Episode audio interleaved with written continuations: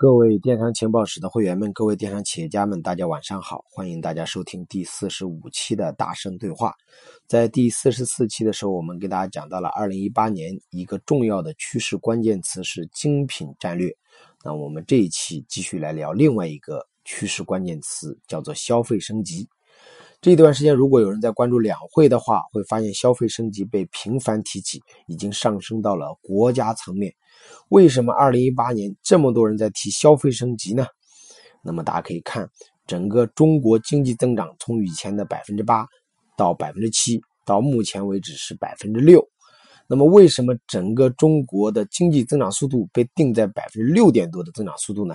是改革开放以来最低的一次增长速度的一个指标。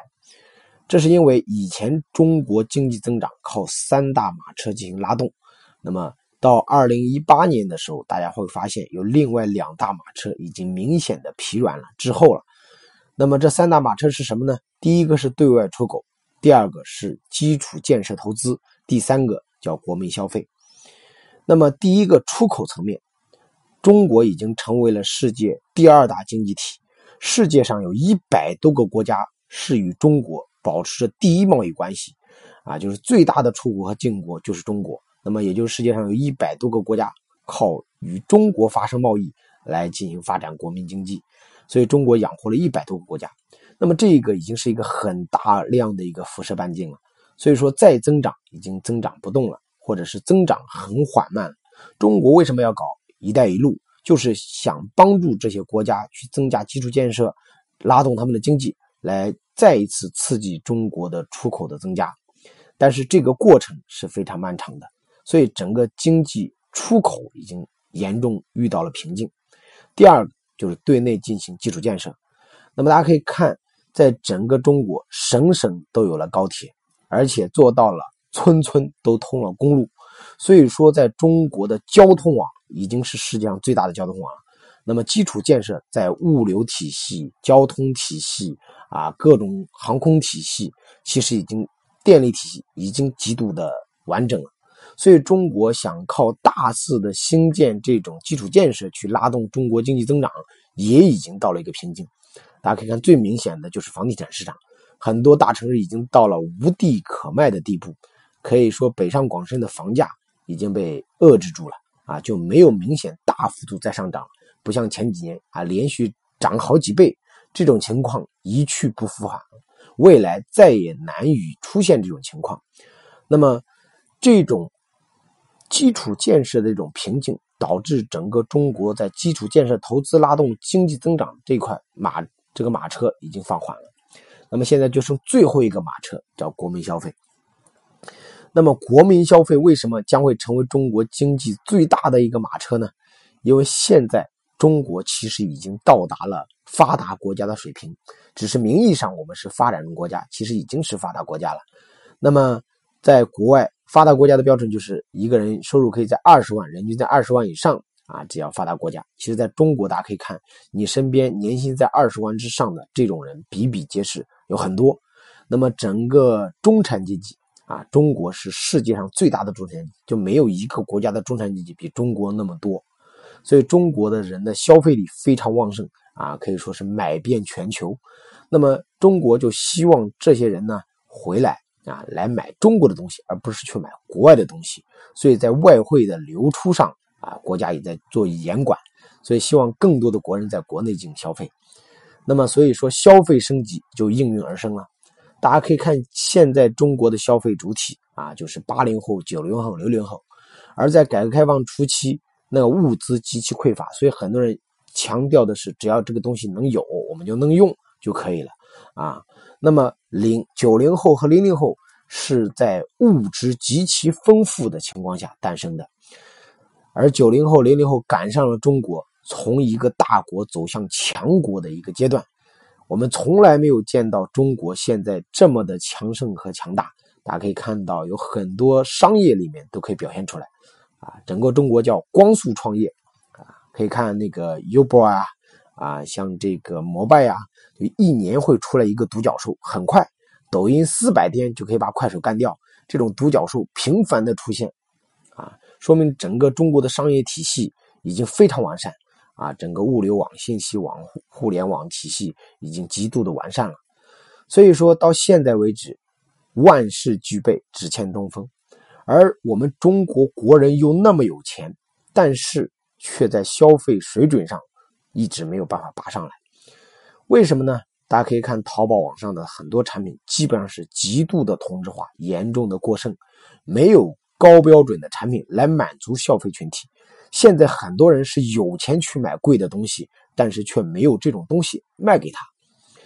因为现在的九零后、零零后，他的要求很高，所以说他们希望是多元化、个性化、创意化、科技化的产品出现，但是迟迟在整个市场经济当中没有这种产品来满足他们。大家可以看戴森的一个吹风筒啊，卖两三千、四五千的人去买它，一个两三千的吹风筒，中国人都愿意去买啊，一千块钱的孕妇枕也有人去买，所以中国的消费力是很旺盛的。这就是平台在二零一七年的时候，马云提出消费升级的原因啊，就是希望平台有更多的高客单价的产品、优质的产品出来。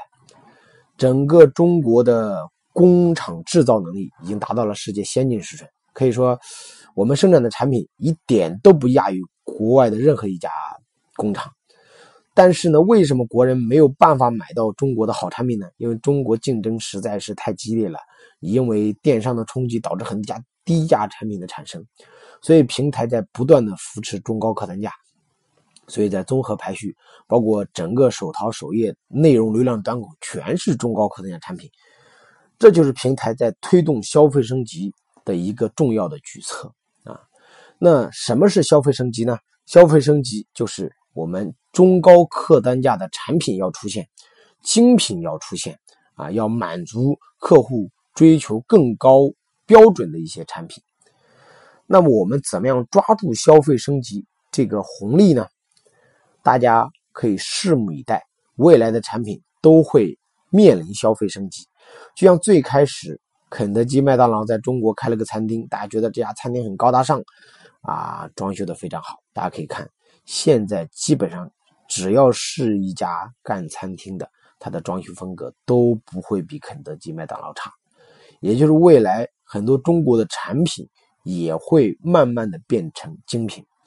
那么在这个过程之中，要走这样几个步骤：怎么样让我们的产品变成精品？怎么样满足消费升级的一个趋势呢？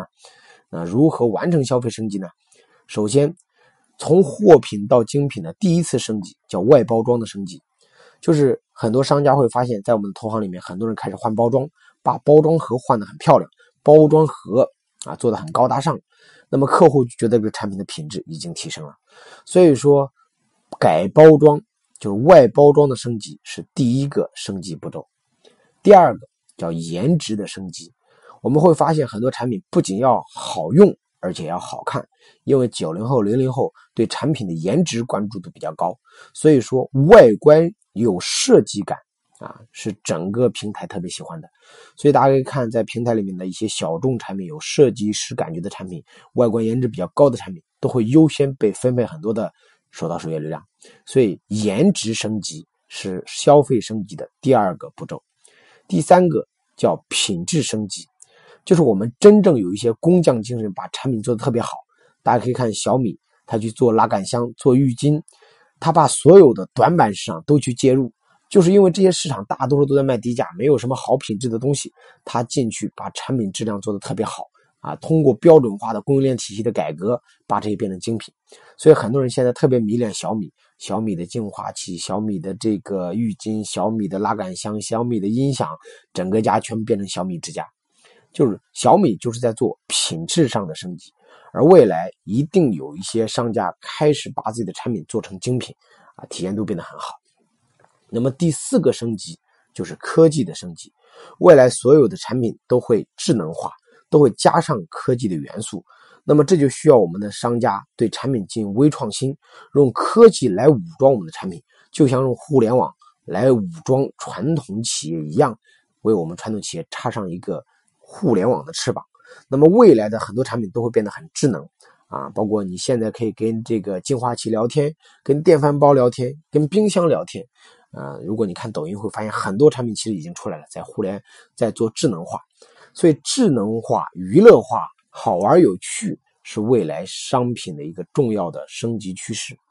那么这就是消费升级的四个风口，我们商家必然会走向这四个阶段：从外包装的升级到颜值的升级，到品质的升级，到科技智能的升级，这是未来的必然趋势。所以说，作为各位电商老板，你有没有思考过你的行业可不可以做消费升级呢？你的产品该如何完成这四次升级呢？好，我们可以好好的思考一下。今天的语音到此结束，感谢大家。